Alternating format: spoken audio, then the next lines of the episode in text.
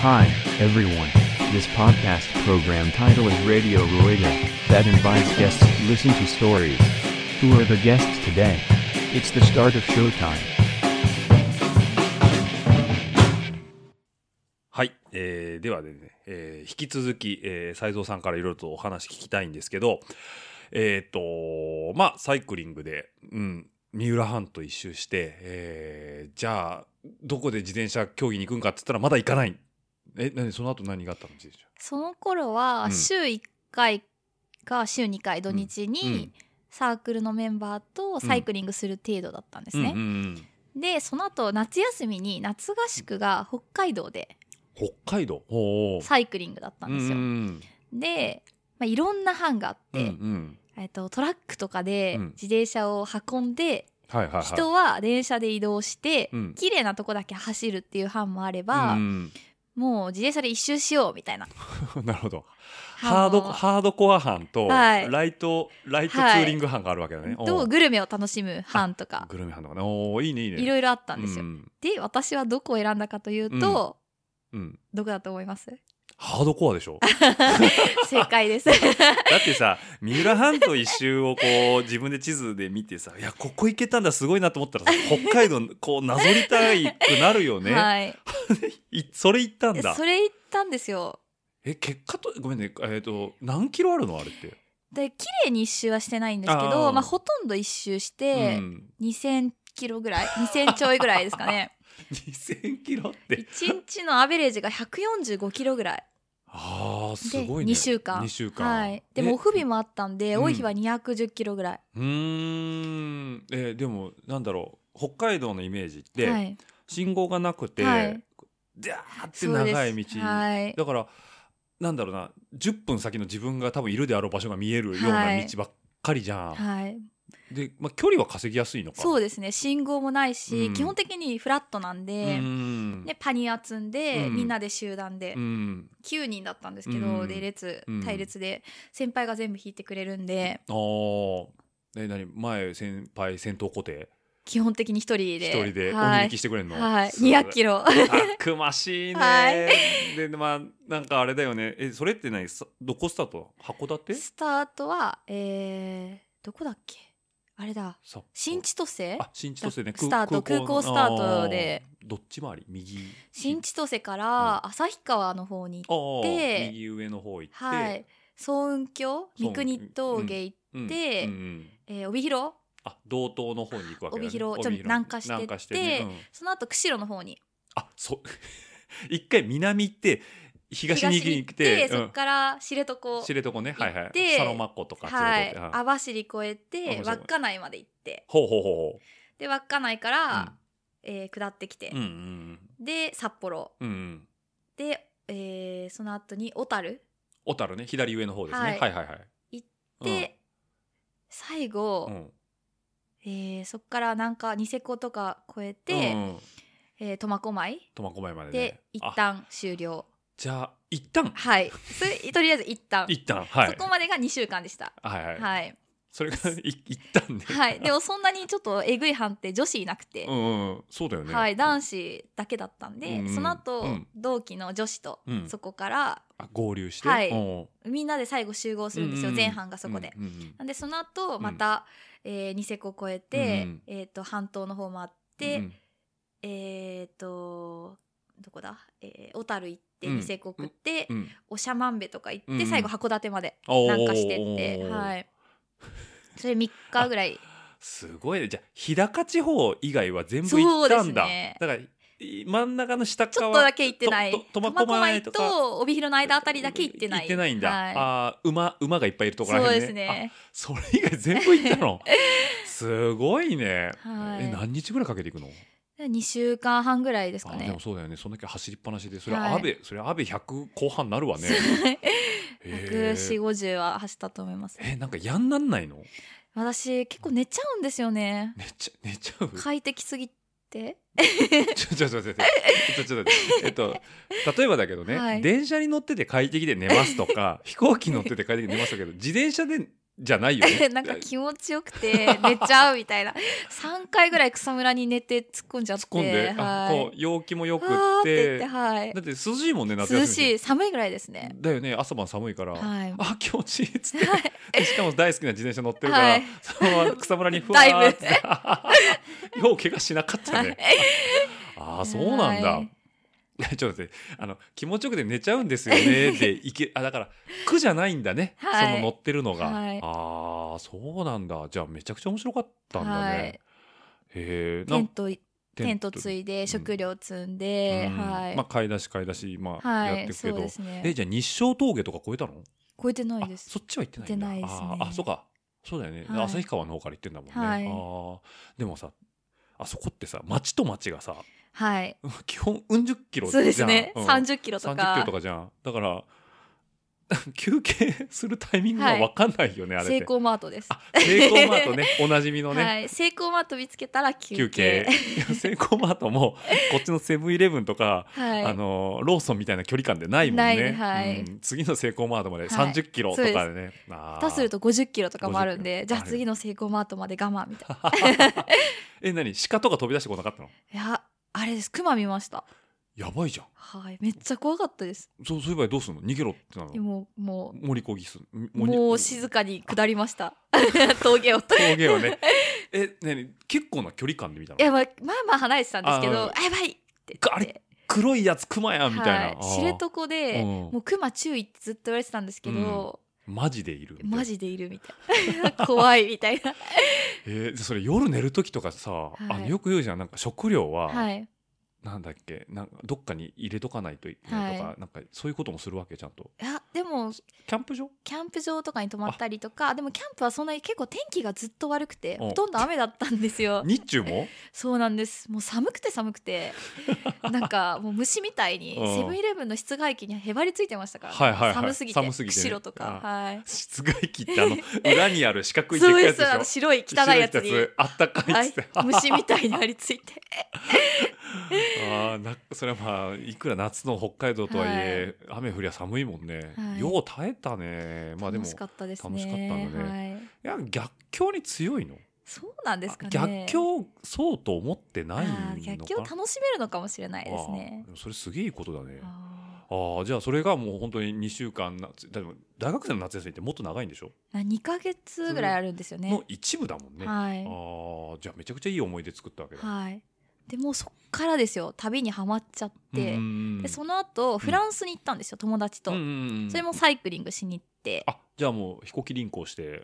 あいや向こうで借りて。はい。はでサイクリングしたり、うん。まあ旅行もしながらうんうんサイクリングして、うん。でその後も日本中四国うん、一周一人でしたりとか、一周一人ですはい。あと小豆島？小豆島ね。はいあの瀬戸内のね、はい、はいはいあとは宮古島？宮古島ね。沖縄って九州、はい。鹿児島あと奄美大島。奄美大島ね。はい。屋久島。屋久島。屋久杉の。はい、はい。あと種子島。行ってないとこないんじゃない？もう島あたり 行ったんですよその後。それは毎回国内は自転車持ってあそうです。で全部輪行して。フランスはまあ向こうで借りて、はい。フランスはどこを回ったの？フランスは全然あのロワールうんの川沿いをちょっと走っただけなんですけど、あはいはいはい。古城巡りをしましたね。ああなるほどね、はい。なんかツールのルートはこうトあレースとかそそんなことはしないしないんですけど。あーまあまあ観光のちょっはい。とプラスアルファとして、ちょっと乗りたいなみたいな、うん。せっかくだしみたいな、うん。じゃあ国内のその、まあ、はい。小豆島だったり、まあはい。奄美大島、はい。屋久島は。全部一周しました。それはもうキャンプグッズもまあ大きいところは当はい。然四国なんかはね、はい。キャンプグッズ持ってるけどいやもうリュック1個で。キャンプはせずに一人だったんでもう宿ではい。まあ、ゲストハウスだったりとか、はい。結構いっぱいあるんですよ。ねお遍路さんやってるんでうん。安い宿がいっぱいあって。素泊まり2 3 0 0はい。円とか2500円とかで大体泊まって遍路はしてないのね。してないです。はい。あの白い服着てとか。はい。四国大変でした本当にほんえ何日でもあったの？やだってあれ千綺麗に一周はしてないんですけどあほとんど大体。大体一周では700800ぐらいですかね。えそれ。1日150キロぐらいで獲得標高3500600だったかな多い日。1週間とかで行ったの？もしかして。いやそうですね。1週間で行ったの、はい。すごいねそれ。本当。えそれ大学？1年生の時ですねまだ。えその後の夏休みじゃなくてまあ。秋休みに学園祭の休みにそれは行きました。ちょっと休み取れるなったらもう日本地図広げて。そうですね。どこ行こうかやって。そうなんです。あのツーリングマップルってわかりますわかるよ。もう僕はもうオートバイ乗りだったんであもうあれは愛用してますよ。あれ大好きで。読んでるとワクワクするよね、はい。なあここの道こういう道なんだ。コメント書いたんだよね、はい。ここになんか「ガレ道多し、はい。はいけど景観よし」とか書いてある、はい そうです。あれ日本中の買って、うんあの授業中の愛読書ですよあれ。大学の。だからそこでまず妄想ツーリングするわけだよね。そうです。えじゃあはい。UFO ラインとか行ったの、いや行ってない行ってない。です、はい、ああなんか四国のね、有名なんですね。有名なんでね。行きたいですね、まあ、獲得標高とんでもないことになっちゃうけどね。あまあまあまあ。それをこう妄想するのがまず1回目の旅の楽しみ、うーんで行って走るのが2回目で、うん振り返って3回三回目楽しめるもう本当最高で。ここの景色あこの場所かってあそうでねあそれログ取ってんの？いやなんか撮ってないです。何じゃあももう単純はい。にその場その場で地図。はい。えねそれはえっ、と Google マップとか見てんの？はいやもう基本的に朝全部暗記ししててあじゃあツーリングツーリングマップは当然もう持ってはいってると思うけど、持って。こうマーカーでピーとか引いたりするんだよね、て。でも自分で引くと大体130とか引いちゃって。行きたいとこ全部行っそうなんですよ。行っちゃうから。あー。でプラスでこうあ岬行きたいとかやってるとうん。150ぐらいになっちゃうんですよどうしても。なるほどね。はい。だからこうちょっと取捨取得して、はい。まあ今日の宿がここだからとか、はい。あーそうですごいね。じゃあめちゃくちゃ充実した1年生を過ごしてそうですね。でやでりやりきっちゃったんですよ結構。あ何燃え尽きたの？もう結構やったなって。なんかあと大学3年間これやるのかなみたいな。なるほどね。なんか一個のピークが来たわけだ、はい。それで。結構一気にやりすぎちゃって。うんうん。もうなんか月の流れ的に大体1ヶ月10万から15万うんうんぐらいアルバイトをしてうん。貯めて、10万から15万って結構入ってるよねそうですね。もう毎日です基本的に。毎日掛け持ちで2つやってたんうんで、うん。アルバイトしてうんうん。で5日ぐらい旅行って旅行って。遊ぶみたいな。もうそういう生活が楽しくて楽しくて。それはまあだってね、まあ、陸上でずっと頑張ってやってきててしかもはい。1年間まるまる勉強でがっつりこう、はい。閉じこもってたのの反動だよね。そうですあねーだからもうモチベーションはもう無尽蔵出てくるわけでその時って。でやりきっちゃったんだ。はい。で次何挑戦しようかなってうん。思った時に出てきたのがブルベあブルベね。かとかキャノボ？キャノボールね。はいはいはい、はい。かまあ競技？もうなんか基本的にあれだね。なんかやっぱハードな方。ハードな方にねこうシフトしてくる。まあツーリングがハードじゃないかって言われればハードだと思うんだけど、はい。こうだからまあもっともっとなんだよね。あー。うーん。あーなるほどね。じゃあブルベ、はい。えーまあ競技、えあとごめんね。あと一個なんだったっけ？キ？ャノボ？キャノンボールね。ははい。い、はい、キャノンボールもまあまあブルベブルのうち一環だ。まあうん。ってなった時にまあ親うがんちょっと夜走るのは危険だからやめて。ってあーまあ俺も娘だったらそう思うわ。言われてでブルベって私200にはもう興味がなかったんですよね。六百とか？そう1200とか。そっちだったんですよ。だから寝ずに走る方。あ にに興味があったちょっと興味があってでもそれは危険だから本当にやめてほしいって言われて、まあその時競技が危険って親は多分知らなかったんですよ、ーまだマシだろみたいな。ただ競技を知らなかったんですよ。あそういうことね。誰も私も知ららなくて、うん。その競技があるってこと自体知らなかったんですよ。えツール・ド・フランスとかはなんかはい。名前ぐらいはっていうのはなかった、もう知らなかったですね。はい。おーじゃあもう自転車はなんか移動手段はい。で、まあツーリングとはい。かっていう程度だったんだ、程度ですね。全然選手とかも誰もそれこそサガンとかすら知らなかったんでうん別にもうただ自転車を旅する道具みたいな感じだったんですよ。でで競技やってみようかなっていう時に、うん。先輩がうん。サークルのうん。なんかその練習に連れてってくれたんですよね。なんかちょっと一緒に行かない走りに行こうよって言われてうん。誘われたのが、ヒルトップっていう、うん。自転車カフェ。もう今ないんですけど、うんうんそこに連れてってくれて、うん練習会参加したら、うん。まあ、1秒でちぎれるんですよね。まあそうだよそういう乗り方してないもんね。してないんでまずクリートすぐはめるみたいな。クリート外さないもんだったんで。そうだよね。ずっと移動してる間はペダル踏んでないといけないから。そうなんですよ。おでそんなすぐはめられないしもうその立ち上がりで置いてかれるんですよね。ー信号で止まりました、はい。外します。でツーリングはよいしょでのんびり行けばいいんだけど、みんなはよいしょったらもうパーンっていうね。もう置いてかれて、うん。ちぎれて、なんか悔しいなみたいな。またそこで負けに気がつくわけだね。おー。あじゃあそうヒルトップのお客さんたちとかと、い。そうですね。走りに何何回か行ったんだ？いや1回あです。一回だ、はい行ってそしたら、うん。じゃあもう入るみたいな。実業団登録する、って言われて その時実業団の意味よく分かんなかわったかんないですよしすごいね。なんかいきなり来た大学1年生の子にじゃあ実業団登録するって。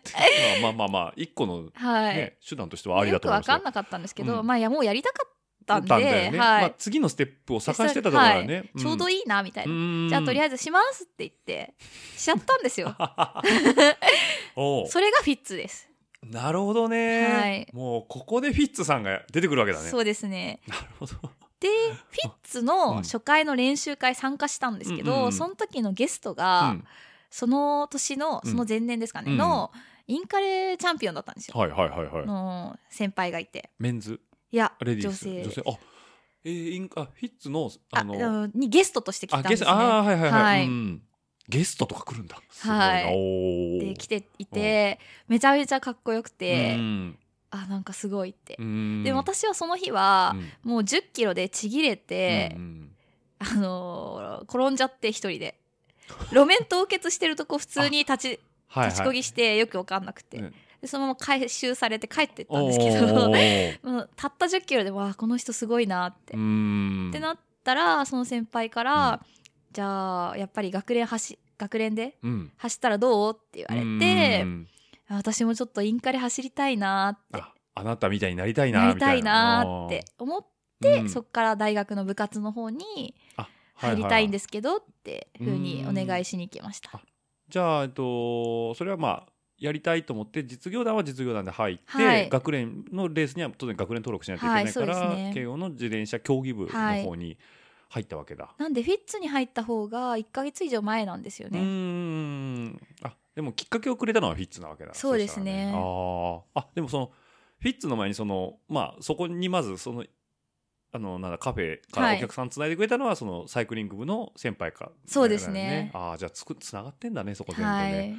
じゃあまあそれはなんか必然というか、まあ、なるようにして はい。いずれいずれそこに行くぐらいの 運命感はあるねいやいいとこに連れてってくれたなと。そうだよはいねそっからだってまたこう人生がガラッと変わっていくわけだよねそうですね。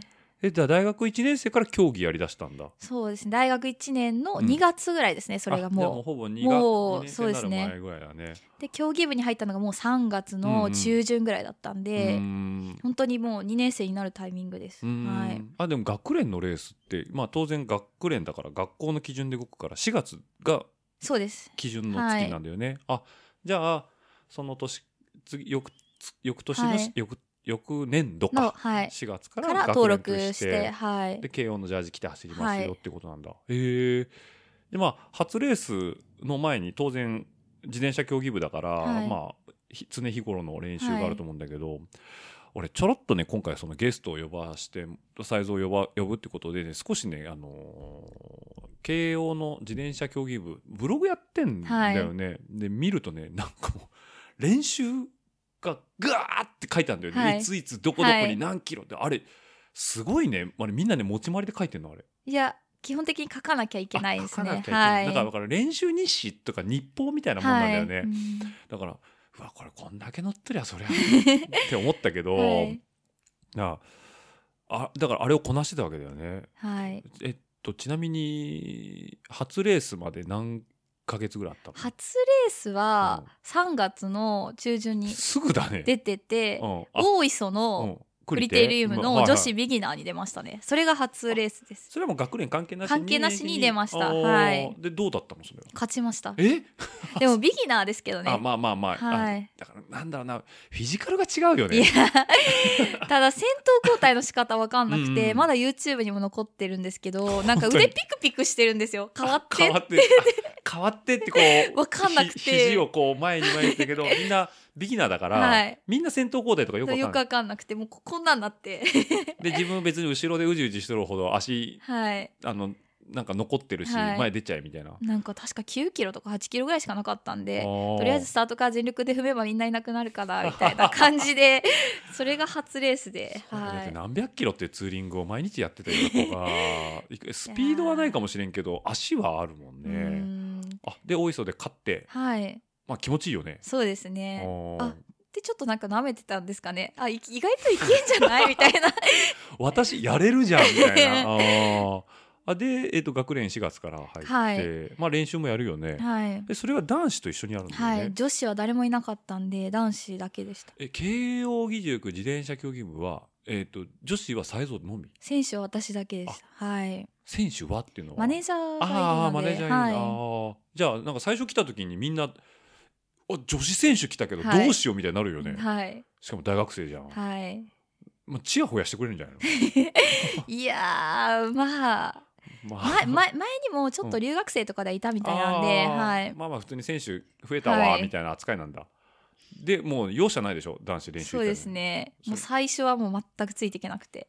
また負けん気が出るんでしょ、はい。そもう一人ずついやもう負けたくないみたいな。それがでもある意味良かったのかもしれないですね。女子がいるとそういう環境に甘えちゃってあこの女子より早いからいいとかなってたのがもう早い人しかいないかれら。うん。引っ張ってってもらうっていうか、はい。この人に追いつけ追い越せで、はい。あーモチベーションにはすごい困らないよね、はい。えじゃあそれをえ何それまた収録とかでやるの？そうですね。その時はもう休みなんてなく週7週7で。最初もうすんごい乗ってました正直。もう考えられないぐらい。あの時が一番乗ってましたね。えちなみにどっち走り行くの？その反応とか。あそっちには行ったことないです。えだってえっ、と都民の森とか。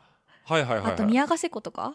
はいはいはいはい。あっちの方。五日市とか、はい。あっちの方ねえだって自走で踏んでくんでしょ？日吉から、すね。えっ、とあ。家からうん。朝矢野口に集合して、はいはい矢の口で、はい、みんなで10キロか20キロぐらい坂の反復の練習をあの辺でやって、てで基本的に学校ある日はそのまま学校行くんですけど、学校ない日とか、うん。2年生になるとちょっと必修が減ってきて、あの自由に組めるので、うん。休みの日とかは一人でその後に一番やった時とか都民の森を2往復とか、もう意味のわかんない練習やってましたね。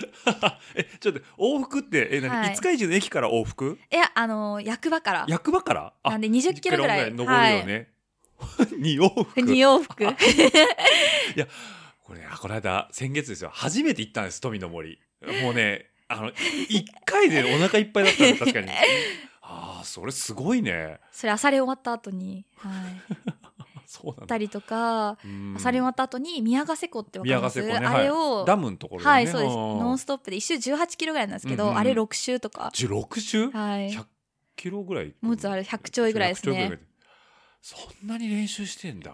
で大体もうその時はうん。パーメーターとか何もなかったんで、うんもう距離だけを頼りにあー。200キロとか。心配も取ってない。取ってなかったですね。でも本当距離をとりあえず頑張って乗る、もう200キロ。でもそれが本当にベースになったなってうん。やっぱこう技術とかも最初は全くないんで、うん。そういうのもなんかまあ実装でベベース作りっていうのは、ね。はい。だから今まではそのまあ目的地が、はい。まあ、ツーリングだったからあのマイペースで目的地に着くっていうのが一つの走り方だったのが、そこにスピードが乗ってくるわけだよね。ね。坂を頑張るとか、うん前は頑張るじゃなくてとりあえず坂を楽にはい。楽にいくら越えれるかをみんなに負けずに早く登るっていうのに変わってくるんだ、うん。でそれがだんだん距離が伸びてって、まあ、200キロだった、はい。そう。富士山を往復した日もありましたね。山頂まで行ってで235とかでしたね。ああすごいね、はい。あー。でしかもそれただ走るだけじゃなくてスピード乗せた状態でそうです235ね。だから、安倍がまあちょっと安倍を言うといろいろとね、まあはい。あの角が立つところもあるかもしれないですけど まあ。何キロだったか全然覚えてないですけど、うんまあでも25キロぐらいでは走ってたと思いいペースで走ってるわけだよはい。ね、まあまあ。でそれは集団っていうか何人か単独？集合場所うがん。山中湖のセブンみたいな。そこまでは一人で行くみたいな。最後の, はい。その山中湖から上の5合目まではとはい。かまでは連れてってもらったりしたんですけど、そこまでは一人みたいな。すごいね。だでも集合集合時間に間に合うようにとりあえずそうで頑張るしかないんですよ。しよはい。ねだって暗いうちから出なあかんじゃん。そうですね。結局親暗いうち走りななんだけど。結局。集合時間があって話になるもんね、ああそうなんだ。じゃあそれがもうベース作りになって、はいまあ、2年生からがっつりそうですね。競技の方入っていくわけだ、えで学連で初勝利は、初勝利はうん。インカレ？初勝利年のインがインカレ？だったかな。女子そうですね。女子はい。優勝、はい。ああそうなんだ。えその時ってライバルって誰がいたの？えー、鹿屋体育大学とかな日本体育大学とか日体大とか。日体大とかああたりですかね2年生のああそっか。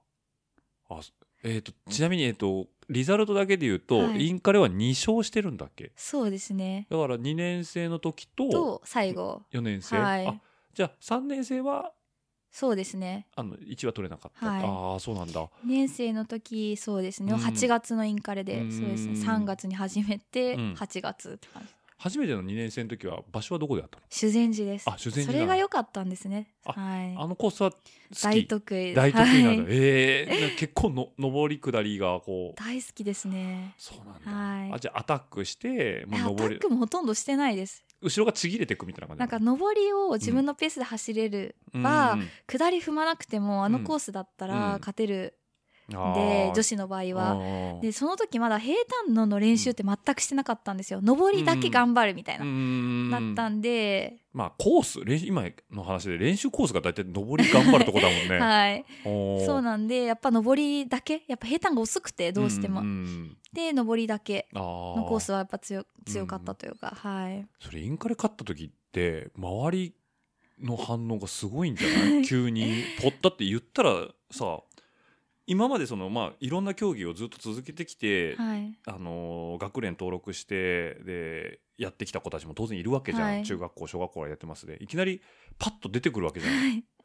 でえ誰ですか？あなたみたいになるわけで。慶応に女子いたんだそもそもみはい。たいなところで、なんか周りの反応ってどうだったのその時？あーでもその前のレースとかであ2位とか3位とか取ってたりしてたんあでーじゃあまあ有力選手には入ってたんだ、はい。で初勝利としてまさかのインカレがボンとはまって、あー狙ってたっちゃ狙ってたんですけどあはい。まあ、マイレース狙ってたんでしょう まあそうですけど。まあ、特にインカレってなるとね、はい。まあ、その年のね要は大学生1位を決めるわけだもんね、あそうなんだ。すごい、ね、本当はその4年生の時にインカレ勝ちたいなって思ってやってて、うん。うん。1年目にもう目標それ達成しちゃって。燃え尽きなかった？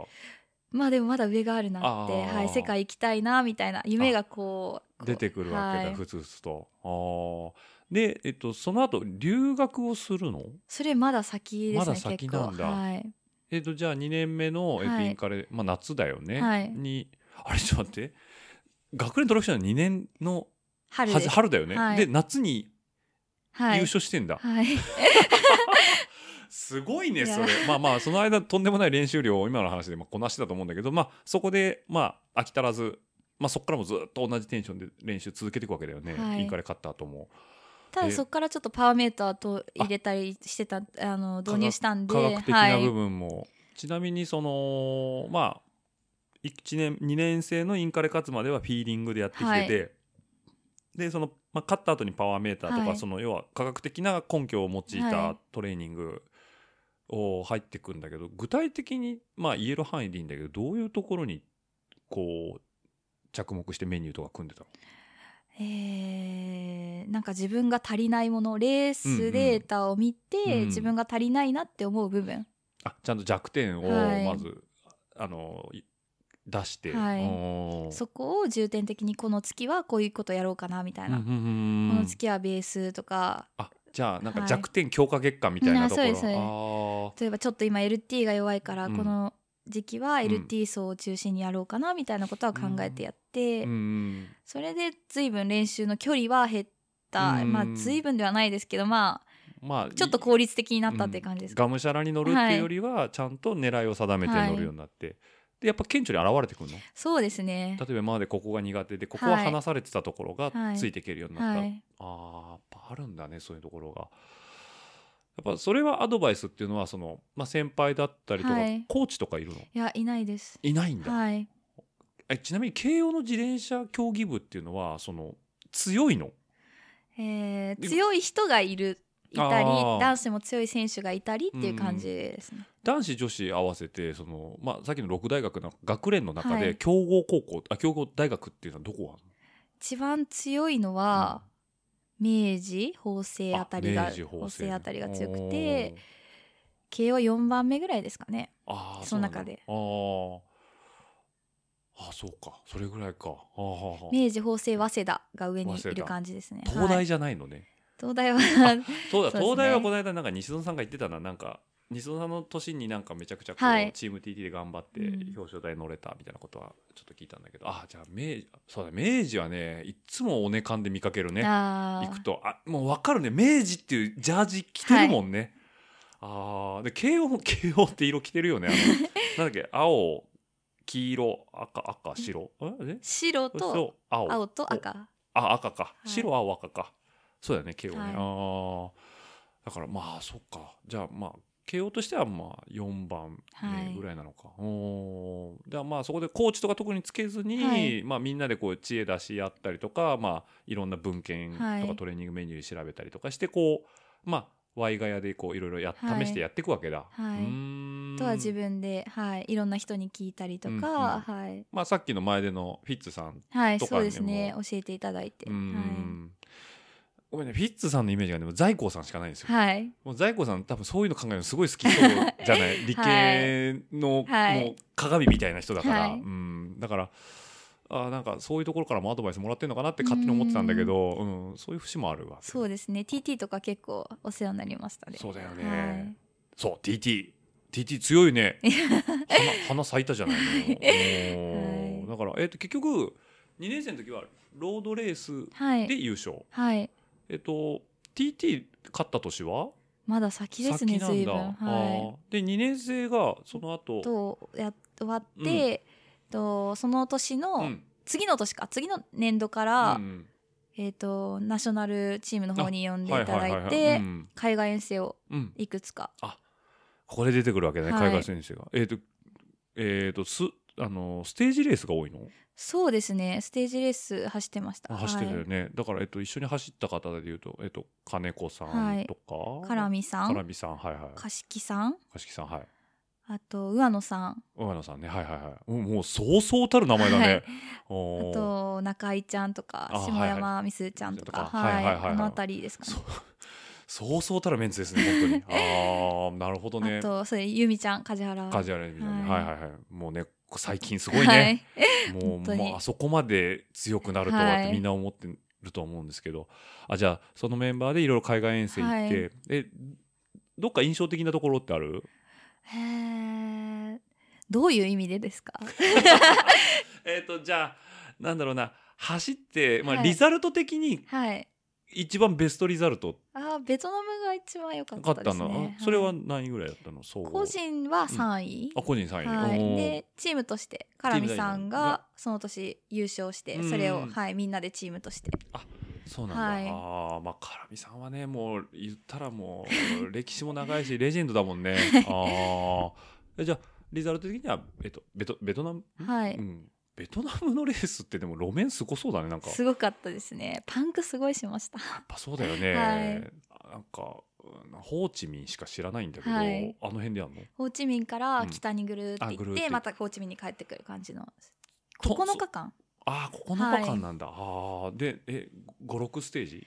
いやえー9ステージ。あじゃあちゃんとみっちりやるんだ、はい。ああえやっぱそこはねそう組織的な動き方するんでしょそうですね。えその時ナショナルの監督って誰が柿の木さんです。ああ、はい。じゃあちゃんとこう的確な指示が出て、じゃああなたの仕事はこれですよ、はい。こういうふうに動いてね、はい。こういう時はこうしてねとか、はい。あもう初めてだったんでそれが初レースだったんで。ーしかも自転車競技始めて1年ちょっとでしょ、はい。ド緊張だよね、はい。動く動けるの？いやもうそれもうん。行く1週間半前にうん。ちょっと落車しちゃって、おう練習中とか、はい。合宿中に落車しちゃっあて、それはナショナルの学習？いや違うんですけど個人的に、うん。はい、やってた合宿で、うん。落車しちゃって膝を切っちゃったんですよね。大怪我だね膝と顔を切っちゃって16針ぐらい。16針？縫ったんですよ。でもうやばくて本当に。に行くか迷ったんですけど。だよね、はい。うん。あまあでも行っちゃって。行っちゃって。でも日本にいる間にうん。はその遠征行くまで一回も自転車に乗れなかったんですよ。もう足曲げられなくて。はいはい。もう療養に徹して。そうです。で最後でもどうしても乗れないといけないなと思ってうんでジムに行って。うんうん。もうロードバイクじゃちょっと膝の角度がきつすぎたんでジムでサドルをかち上げるんですよ。できる限り。膝曲げないようにはい。エアロバイクか、でやってうん。ギリギリいけたんですよ。立った状態で、うんうんいけるって。でまだ膝の角度90度曲がらないぐらいだったんですけど。上視点までペダル上がってきちゃうと。そうですね。もう痛くてもうでいもう上がらないんですよね。ああ傷口開いちゃうしみたいな。感じで、はい。うわもう聞いただけで今ねなんかいろんなとこ行ったりの状態で行っまあ走り出しちゃえば走れちゃうんですけどね。はい。あじゃあ実際にその第一ステージがはい。ベトナムでバンと始まっちゃえば、もうそれどころじゃないから。第一ステージだけ若干空気吸う気味でした。ああ空気すぎだったのね。まあそこ無難にこなそしてしまう。らもうやっぱ動くようになるもんですね。あーやっぱ馴染むというか。ですかね。あー。で23456789とこなして、えその、すえっと、総合3位。はい。ステージ別でなんかこうどっはか勝ってないです。はい。じゃあもういいところいいところで。最終ステージが2位ですかね、はい、ーあで逃げにも乗ったりとか。逃げに最後はあはーい。仕事ではい。仕事で、ああじゃあちゃんとそこはこなして。はい。へー。えナショナル走ってたのはそのはい。3年生の、はい。34年生？えーっと3年とその次休学した年にあ休学したはい。走ってます2年間だ2年間けですね。じゃあ、えーとまあ、今はリザルト的にその、まあ、一番良かったのがベトナムってことなんだけど、えじゃあさっきのその振りとして何何でですかっていうのはな 他に何の何 なんだろう。の思い出なんかなんか、はい。あのトピックスとして一番衝撃的だったのはうんうん。チェコのレース。チェコね。はいヨーロッパの。ヨーロッパの。はいはい、はい、あれでもうボッコボコにされて。何レベルが違うってこと？そうですね。もう全然違ったんですよ。もう完全にヨーロッパ圏だもんねあっち行くとね、おー。そこまでアジアのレースはまうあそこそこ走れるかなっていう手応えはあったんですけど、全然走れなくてもう集団200人。集団200人ねはいはい。道細いみたいなうん怖い。どうしよう。常に集団の一番後ろみたいな状態で。うん。押し出されてどんどんどんどん下がっていっちゃうし、ああ怖いって言って。あじゃあもう思う通りに動けないんだ。そうですね。で上りのたびうん。にこう抜いていかなきゃいけなくて、もう中切れ起きたら終わりみたいなレースやっうんて、そこからうん。もうやっぱヨーロッパで走るにはうん。ヨーロッパ行かなきゃなって思ったのがそのレースですかね。なるほどね。あじゃあその経験があって、はい。翌年休学してヨーロッパ遠征っていうのにつながっていくんだ、はい、とヨーロッパ遠征っていうか、まあ、え留学？自転車留学なのか、あのはえそれはなんかこう自分からしたいですっていうのが、を誰かに相談するわけだね。はい、そのチェコのレースが、うん。えー、3年生うんうん。のん？3年生か、うん。3年生のうん。7月だったんですよ。はいはいはい。で帰ってきて、うん。もう行きたいって、うん。もうもうまっもうそしぐらで。そういうふうにもうあそこでしかはい。走りたくないみたいな、た感じで9月うに、ん。9月1か月ぐらいうんうん。フランスに行って、うん。レース走って。ああ、はい。そこはもう単付きで行ったわけだ、はい。おー。で結構そこのリザルトが良くて、うんうん。いろいろスカウトいただけて、うんうんうんでそこからチーム探しをしてって感じで。で、まあ、向こうのチームに入って、はい。で1年間はまあそうワンシーズンなんワンシーズン？ですけどあそうかそうかそうか、はい。だから春先本当今自分の時期か。はい、ピッツの人にもすごい相談してて、うん。いろいろサポートしていただいて、うんそれで、はい、行き先も決めて、て。はい、ちなみにヨーロッパそのフランス走ってたチームっていうのは、はい。えっ、とどういうチームえっと、一応地域の代表チームみたいな感じで、アマチュアなんですけども日本でいうと、うん。なんだろう関東代表チームみたいな感じの選抜チームみたいな感じのところに入っあてそのヨーロッパのなんとか地方のはい。選抜チームはい、みたいな,、みたいなのに入ってました。へー。でそれでこうヨーロッパ中のいろんなレースを転戦あヨーロッパっていうかフランス中？はい、フランスですね。だってもうドメッカじゃん、はい。ね、だってツールがあるぐらいの街だから、えやっぱすごいの？レベルとか。うーん。うん。まあ日本よりは全然高いですね。まあそうだよね、はい。あー。でそこで1年間あ、まあ、ワンシーズンかはやって、何レースぐらい走るの？毎週試合は出てましたね。ね。はい。で練習もまあそうですね。あって。でななんだろうなえっ、とホームステイみたいなのあ、そうです。ホームステイしてました。ホ。ストファミリーがいて、で日本から自転車留学で来てんだよみたいな感じなんだ、ああすごいね。えフランス語でしょ？そうですね。喋れんの？あまあなんかフランス旅行行ってたよね、はい。うんなんかもともと大学の第二外国語っていうのでうんフランス語を選択していて、あなるほどね。はいはいはいはい、でなんでかっていうとパティシエになりたくて、ここで出てくんだねそうなんでです。す お菓子職人のそうなんです。うん。で、まあフランス語を選択して、はいはいはい。ボンジョールのぐらいしかわかんないよ。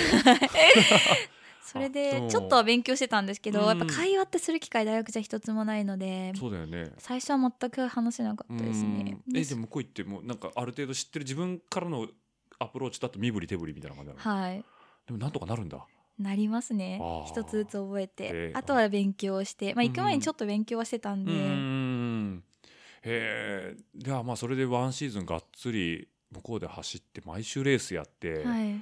で日本に帰ってくんだよね、はい。だからそれが、えっと大学2年生から始めて、えっと3年生は、えっとナショナル出して、はい。で休学の1して年間で走って、だから実質あれか、え1年休学してからはい。4年目、あ3年目になるのか、はい。あー。で日本に帰ってくるんだ。8月の末に帰ってきて、うん。来年どうしようかなっって思った時に、学校的には3年生？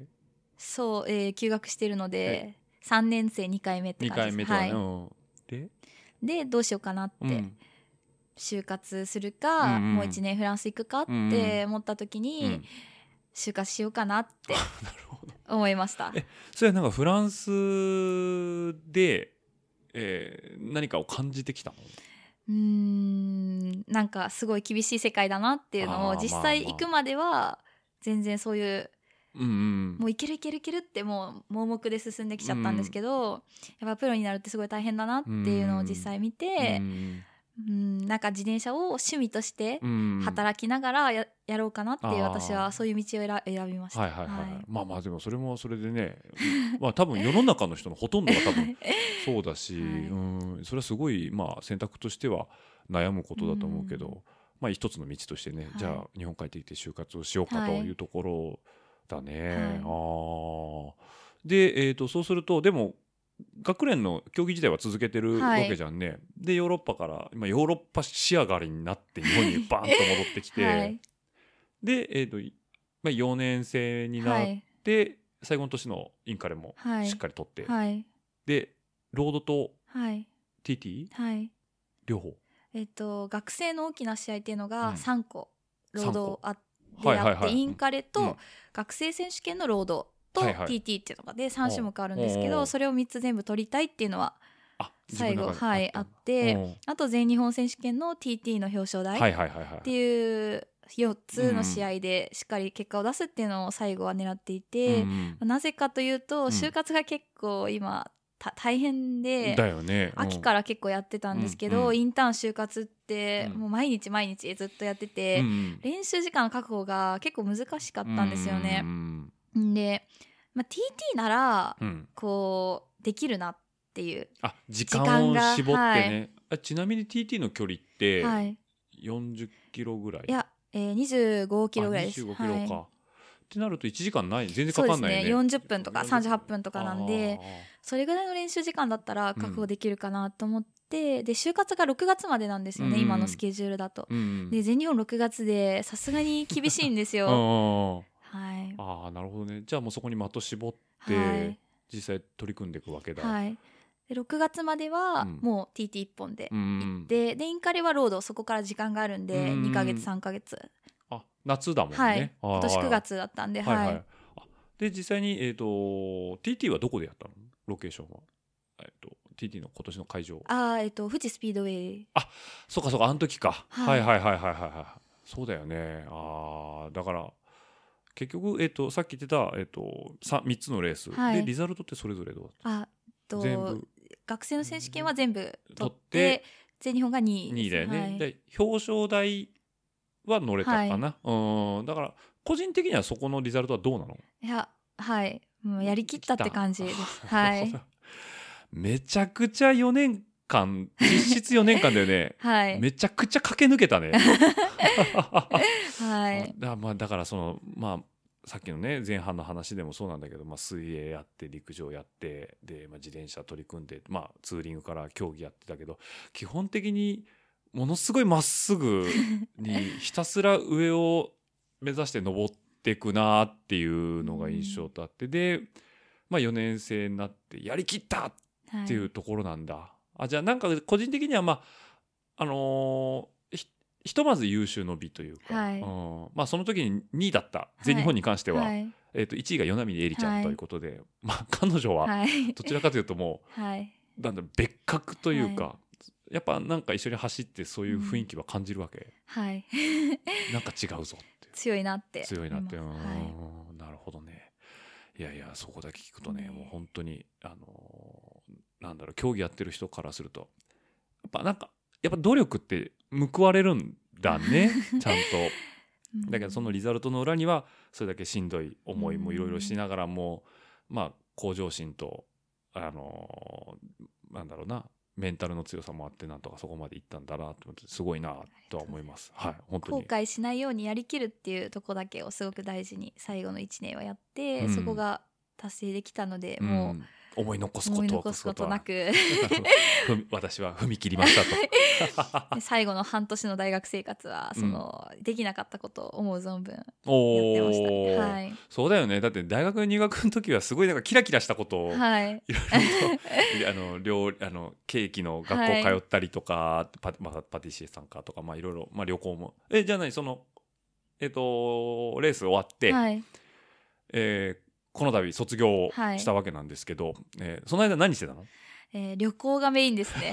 もう海外旅行行きまくりましただ。からねあのインスタグラムをね見あの ちょっとこの詳細この配信の詳細のところに貼っておきますけども あのこれが斉藤さんですよってね、あのものすごいキラキラしてます。ちょっとうるさくなっちゃって。いやいやいやいやでもまあ言ったらまあご褒美っていうかねやりたいことがここにドドドッと来たわけだもんね、はい。ちなみにどこ何カ国ぐらい行ったの？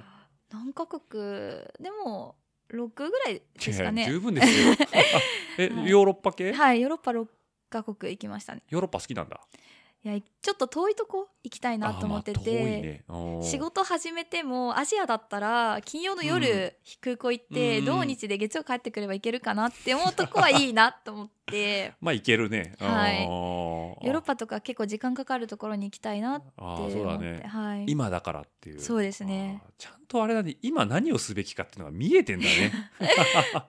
えちなみにそのヨーロッパまあそのとただ遠いから行くのに時間がかかりそうで、行きに行きにくくなりそうだからっていうのでヨーロッパなんだ。ヨーロッパなのと、うん。あとやっぱ街歩きが私大好きで、うんいろんな街仕事が街づくり関係なんで、うんこの街を見てみたいなって仕事する前うんに世界中の街を見ていきたいなっはいはいてあーじゃあや思いました。っぱりその仕事はまあ言ったら好きな仕事やりたかった仕事なんだ、あれは就活するときにそのまああのいろんな基準で、えーとまあ、自転車競技やめてじゃあはい。就活しますってこう頭を切り替えるわけだよね。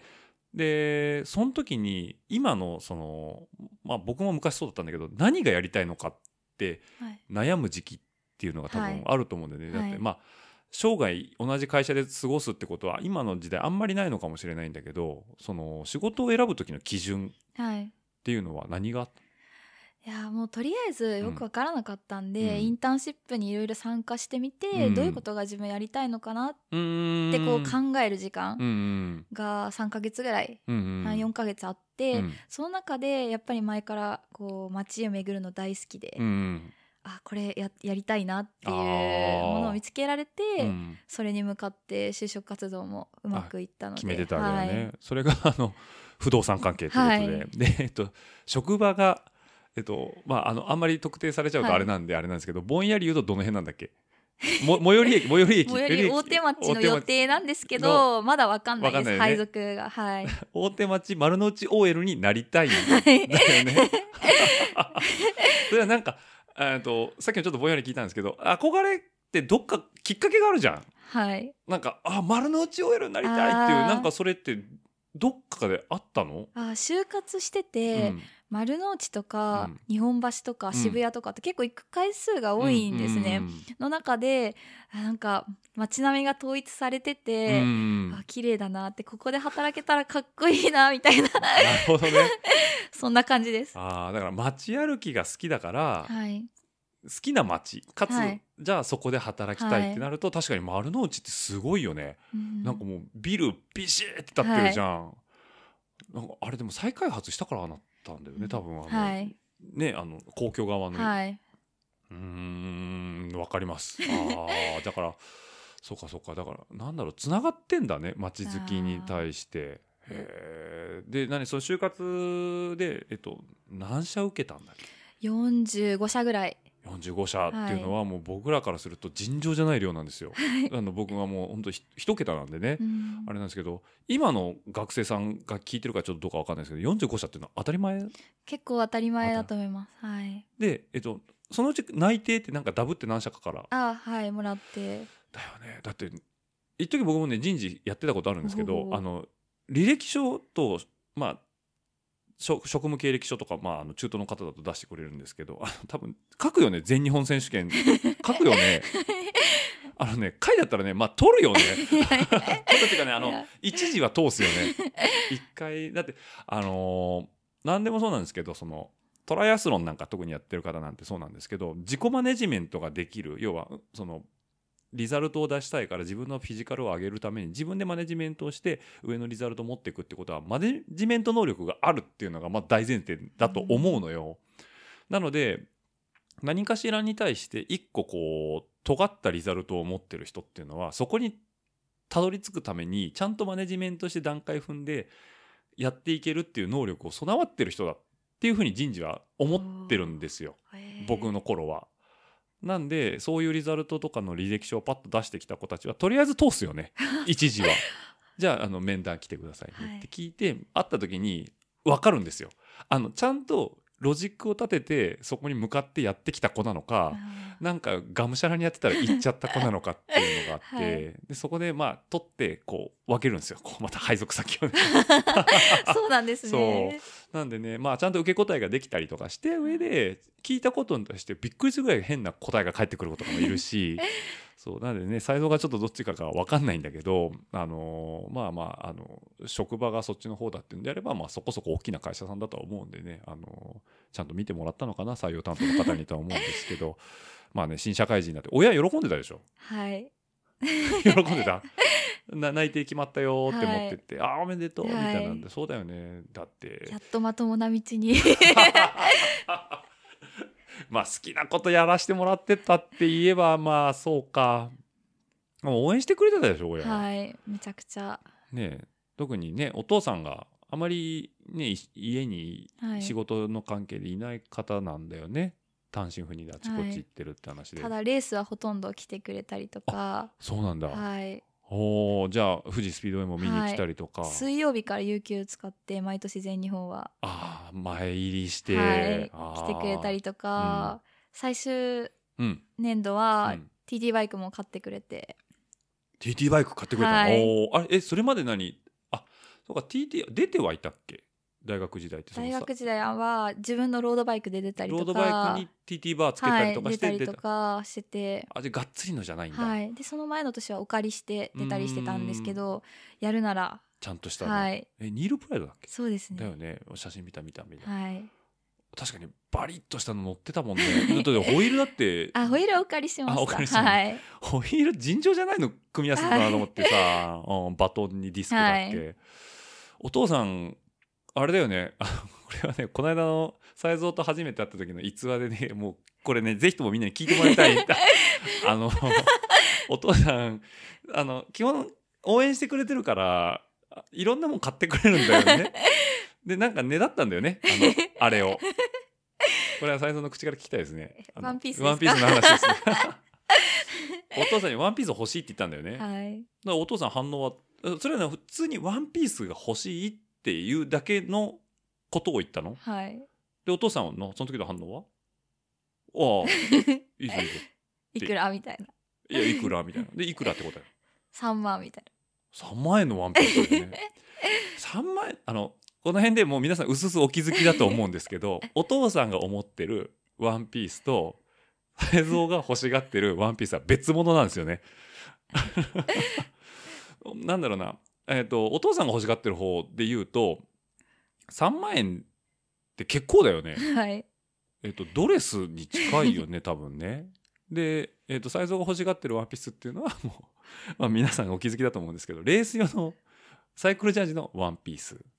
でで3万円って聞いた時お父さんなんなんていうの？ああそうか。みたいな高くない？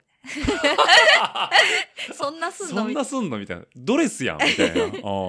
えでもどっかで気づくわけじゃん結局、えここっち？みたいな、はい。それどこで気づくの？いやでももうだんだうん。んそっち系のものしか欲しがらなくなって、なんかお父さん一瞬喜ぶよね。はい、えでもえ勘違いはしてんのかな？やっぱ最初から、うん。一瞬だけ勘違いしたぐらいなのかな？ぐらいなんですかね。あワンピース。おいおいおいおねいくら買ってやるよ。いくらだ？って3万円。高くない？かそれって言ったら。えまさかそっちのワンピースみたいな。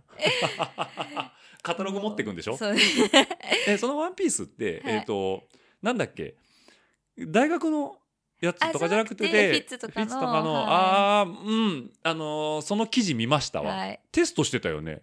あそれじゃないであす違うんだ。それはあ慶応ので慶応のやつなんだ、はい。ああだけどフィッツの方のワンピースをはい。買いたいから 3万円ぐらいするんだけど買ってくんないから あでお父さん最終的にはあまあしょうがないなと、はい必要なら。必要ならいいぞとで 娘のあの空気抵抗を少なくするために はい。決してこう一緒に来てどっかお父さんと親子でデートに行くために着るワンピースではなくああなるほどね。一瞬夢見たかもしれないねお父さんもね。もうでも全日本の後とかめちゃくちゃ喜んでくれたんで。そうだよね。だって娘がね日本で2番のまあ1番はちょっとあれだし学生で言えば1番なわけだもんねいやそれは喜ぶわね。で自転車やめるって時にもったいないって言わなかったん？お父さんはまだやってほしいって言ってあます。言ってんだ、はい。未だに。はい。た楽しかったんだろうね応援行くのが、はい。お母さんは？はもういいかな怖い不安だし。え兄弟いるの？あります。す弟がいます。あ弟がいるんだ。ああ弟はそういうスポーツ系ではやってないいです。でお父さん何スポーツ応援するの好きなの？私と同じ会話をするのが好きですかね。うーん。なも単純にだから娘が好きなんだね。趣味娘って言ってますから。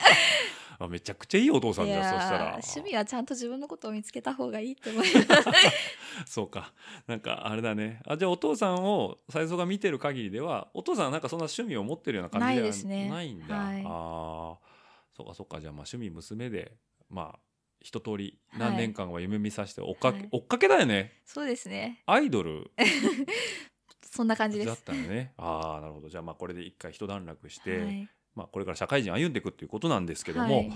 えっ、とまあ自転車とりあえずガリガリの競技っていうのは今一回休休業なのか休止してないけど、今後って、はい。まあどうやって自転車と付き合っていこうかなっていう、なんかまあ分かんないかもしれないけど、うんはい。なんとなく見えてる部分ってな仕事がどのぐらい忙しいのかとかうん。も全然わかんなくて配属もまだ決まってないのでうん。まずはうん。与えられた職場でうん。しっかりやること一人前の社会人になることっていうのうん。をまず趣味よりもうん。そっちを優先したいなってとこが今の一番思思ってることでうん。そこにちょっと余裕が出てきたらまた趣味としてうん。少しずつ自転車やれたらいいなって思ってますね。うんなるほどね、はい。だからまあ乗ってきたいし、はい。自転車自体はまあ相変わらずすはいごい。好きだから、まあまず人間として新社会人としてやれることしっかりやって、あそもそもそれ言えるってすごいね。だだってさなんかやっぱ自転車好きで競技やってってまだ一線で走れるだけの年齢じゃないやっぱり言っても、はい。ってなったらさいやうちの新社会人とかでもお前大概しろよってやついるもんね。いやー。まあまあでもそれをねちゃんと自分で自己分析できて言えるっていうのはすごいことだなって思うね。やっぱそれ体育会系だよ、そうなんですかね。うん。まずやることやれよってみんな言うじゃん、だから練習もやることやってからはい。休めよとかってこと、うん。だからそれに近いのかなって思うんだけど。そうですか。いやいや本当にねそういう付け方。じゃあまあ今後ね、えーはいい。まあ、いろんなあの楽しみ方もあると思うんでね。あのね、まあ、今のこのポッドキャスト聞いていただいて、えー、サイズを初めて知ったって方はあーじゃあガリガリのロードの人なんだと思いがちなんですけど まあ実はねシクロクロスもやってるわけなんですよね。これやってる？はい。やってやってた？やってる？やってた？た？2シーズンだけレース出ました。ちょっとかじってみましたみたいな感じなのかな。まあまあレース出ました。あ、まあまあ出た。ああー、はい。なんでね、えっ、と、こう今後はね、社会人、社会人はね、はい。シクロクロスおすすめですいやよ。やりたいなって思ってます。もう1時間で終わるじゃん。そうなんです。女子40分なんですよ。だから練習もそうです。ギュッていや、ね、やれるから。シーズンも短いし、うん。一番シクロクロスやりたいなって自分あのーいいね。お金でうん。好きなバイク買うん。ってできる範囲うでん。楽しめたらシクロクロスいいなって。そうだよね、はい。しかも近いところでレースそういっぱいですね。あるし、まあエントリー費安いし、はい。賞金もらえるし。賞金は。そうだね。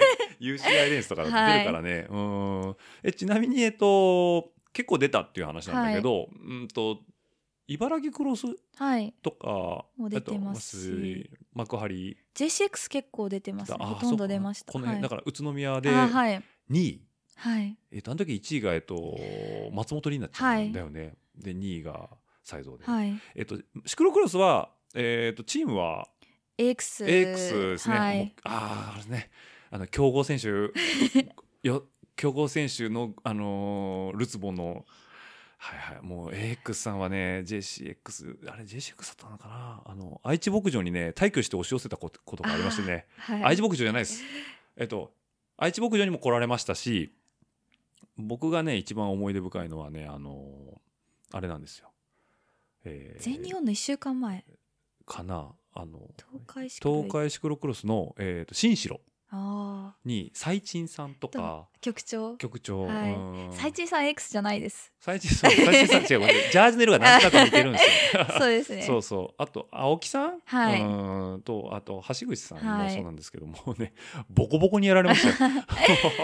はい。じゃみんな早いもんもう。AX は飲み飲みが一番のメインなんで。いや飲みがだからあのね 与那嶺えりちゃんもそうなんですけど酒飲める人はね自転車早いんですよ。あ僕もだから飲み飲みんです。のそうなんですよね、はい。だからいいチームだねあそこも雰囲はい。気すごいいいなと思ってて、だからあのクラブチームなんだよね、はい。ショップチームさんじゃないからいろんな方が集まってはい。走られてるっていうので、そこで才蔵もはい。X 走って、はい。ねでえっ、とあれ？才蔵以外に AX 女子ってえっ、と橋口さんの奥さん、はいそうですね。ん。と？ともにゅさん？あはいはいはいはい、はあじゃあまあぼちぼちいるね、はい。AX はまだあ AX っていうかそのシクロクロス女子まだまだこれから増えていく方かなと思うんでね、ぜひともね若いところの先駆者としてガリガリ才蔵にはねはい。やってってもらいたいということで、はい。ぜひとも東海にも来てください。ぜひはい、でねこのポッドキャスト聞いた人は、えっと、もう今ねこの才蔵のすごいいい声をね聞いてもう頭の中がねどんな子かなっていう。これね基本的に僕あの配信前に、えっと、ストーリーであの告知出すんですよ。でその子の写真を出すんですけどあの じゃあちゃんとジャージ着てサングラスしてちょっとこうどんな子って分かんないような雰囲気で出した方がみんな盛り上がるかな。まあまあでも最初はあの調べたらめちゃくちゃ写真出てくるんでね、はい、あのもう本当見ての通り可愛らしい子なんでね。ぜひとも応援してください。すごいいい子なんで、はい、ありがとうございます、はい、あの今後ねうちの番組はどんどんこの東京圏関東圏のあのクロッサーとかねあのもう紹介していきたいなというふうに思いますね。この先駆者ですよ、あまあ、先週の高田くんさんもいますけど、あの第2弾として先駆者で、まあ、今後ねまだあのここでは内緒にしておきますけどいろんな方にオファーさっきちょっと話したけどねオファーも出してますんでぜひともあの東海の方にはあの遠征で来られた際にまたそういうところも応援をしていただければ皆さんあの喜んでもらえるかなというふうに思いますんで才蔵も期待に応える走りを。はい。えっと、怖いからって言ってお尻で滑って降りないように。もうしないです。もうしない。ジャージ破いちゃうよね、はい。もったいないんで。あれ幕張？幕張ですね。いや幕張の下りはね怖いよ。こう俺らも身構えるもん。しかも後半になって疲れてくるとさ。そういうコースやめてください。阿部木さん阿部木さん言ってますよ。あ違うか。あれは松戸か。うん。だ俺ねあのちょっとオリンピックが延期になっちゃったんであれなんですけど。あクロス東京出た？あ出てないです。あ出てないんだ、はい、砂浜とかね、はい。うん。あ茨城はあじゃじゃじゃじゃあのじゃじゃ茨城じゃなくてねえ茨城の1個なんですけどその宇都宮はい。は2位だったじゃん、はい。あそこは得意だったんだそうですね。あそこがだんだん上手くなるんですよシーズン。であれが最 私12月でもうやめてるんですよ、うんロードシーズンに入っちゃうんで、うん準備したくて。であれ最後なんでだんだん上がっていくんですよね。そうだね。あのシクロクロスの全日本の翌し翌の週 JCX とだもんね、かはい。うん。あそこはピークになるわけだ。そうなんですね。シーズンインの時はヨレヨレだけど。あのまず飛び乗れないし最後まで飛び乗れなかったんですけど そうなの、はい。教えてもらいなさいよいっぱいいるんだから。ないんですよ。あ そうなのね。なかなか運動神経が良くないみたいで。いやいやいやいやどの口が言ってるんですかみたいなみんな多分思ってるけど。そうなのね。あのシーズン序盤で小海川とかってはい。まだロードが残ってるからそうです。出てないのか、あ小海岸も出ました。はい。あそこなんかぴったりじゃない？多分。なんかスタートで遅れちゃってもうあそうなんだ。はい、20位ぐらいでスタートしてうん。バビュンって。あで狭いところがしばらく続いちゃうから、はい、苦手なんですね。宇都宮のが結構裏砂利で踏めるんでうん。あれが得意ですね。ああなるほどね。あじゃあぜひともねあの多分愛知牧場ね得意ですよいやなんか田畑だって聞いたんですけど。ま間違いない、はい。ただねあのなんだろう。ああのさっきの話なんだけど修善寺が得意だって言ってたじゃん、はい。だから上りしっかり踏めればあそうそう下りはまあ休めるところなもうのでロードうん引退しちゃってシーズン関係ないんで、あそうだね。1月でも行ける1んで。月でも愛知牧場、はい。ぜひとも来てください、はい、たいですね。大歓迎しますんあで。ありがとうございます、はい。本当に。というわけで今後はちょっとシクロクロスも含めつつ、はい。まあ、社会人のまず時間の使い方を覚えていただいて、はい。お金も稼いで、はい。飲みも増えると思いますので、はい。そういうところもまあやっていってい、えーいきたいなというお話でした。はい。というわけでですねえっ、とね後半もねあいい感じですね。もう1時間以上走ってます。もうね前後編いけたらいいなーなんていうふうに僕も思ってたんですけどねいかんせん僕も初めてのゲスト。っていうかまあ2回目なんでね今日会うのが、はい。ちゃんと持つかなと思ったけど余裕でしたね。まだこれ掘り下げてったらね多分ねいくらいでもで一日ぐらいかかっちゃうかもかしれないかっちゃうですねよね。いいことだと思います。じゃあちょっと最後にねこれあの事前にレジュメ出してたけどあったかな？告知とかおすすめって。告知？おすすめじゃあおすすめでもいいです。なんかあの何でもいいです。もう本でも映画でもなんかな何でもいいです。もうなんかせっかくなんでこの私の回を聞いてくれた方に、はい。ぜひともこれ例えば食べてください。さっきのご飯じゃないけどここはい。美味しいんでいい店ありますよとかでも、おすすめ、なんだろうおすすめ？うん、難しいですね。難しい。じゃあはい。パッと出てこないか、あーカフェでいいですか？おいいよいいよ、うん。あー私すごい大好きなカフェ、うん。青山にある。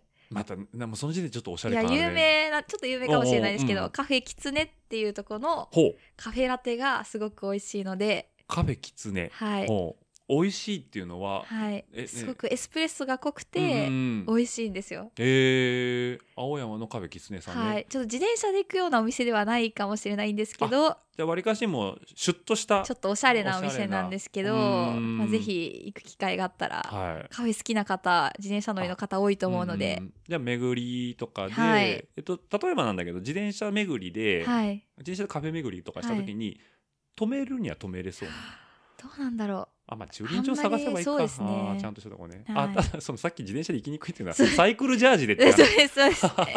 なんで、うん。まあまあ。ちょっとお散歩しながらでもうん美味しいカフェを飲みうん美味しいコーヒー飲みたいなって思った時にあぜひ青おすすめしたい。ちょっと高いんですけど。はい。美味しいうんカフェラテが飲めると思いまあすじゃあぜひとも僕もねちょっと青山に行く機会があったら、はい。ちょっと探して寄ってみたいと思いますんで。ちなみにね今青山って言われてねどこかピンときてないんですね。表参道ですね。あ表参道ね、はい。はいはいはいで言えば大丈夫です。大丈夫です、ははい。い原宿の東側の方ですね。そうですね。すね。はい。はい。はいはいあわかりました。あっちもねちょっと用事があって行くことあるんでああじゃあぜひ。とも探してみます。カフェはい。きつねさんということで。はい、じゃああの皆さんもぜひともチェックしていただければなと思います。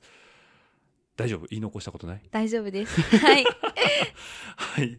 えーとですね、ではですね、あのーまあ、ちょっと指名させていただきたいなと思うんですけれども、えーと、番組のですね、感想やフィードバックなんかはですね、ハッシュタグ、えー、ツイッターの方ですね、ラジオルエダ、えーラジオルエダの方で、えーご意見といただければ、えっと、番組作りなどの参考にさせていただきたいと思いますし、えー感想がですね、え、ツイッターやってんの？やってますやってんだ。はいああ、じゃあ、あの、自分の配信があった後に、ちょっとサイズも、あの、なんだろう、エゴサーチじゃないですけど、はいちょっとラジオルエダ、えー調べてみてくださいえーあの聞いてくれた方の感想がよく出てますんで、あ見てみますはい、あのそんな悪いことはね多分言われないと思います。はい炎上しないと思います。はい。っていうのと、えー、と、あとはメールアドレスですね、えー、チームドットルエダ名古屋アットマーク Gmail.com の方でも募集しておりますので、そちらの方でも、えーご意見といただければ番組作りの参考にさせていただきたいと思いますので、よろしくお願いいたします。はい。では、斉蔵さん、えーありがとうございました。あのーまたね、なんかトピックスとか、あのーイベントとかで、えーありましたら、またお声頂戴したいと思いますので、よろしくお願いいたします。ありがとうございましたはい。では皆さん、どうもありがとうございました。ご視聴ありがとうございました。ご意見ご感想は、team. 名古屋アットマーク gmail.com までよろしくお願いします。次のエピソードにて、またお会いできることを楽しみにしています。その時までごきげんよう。では、また。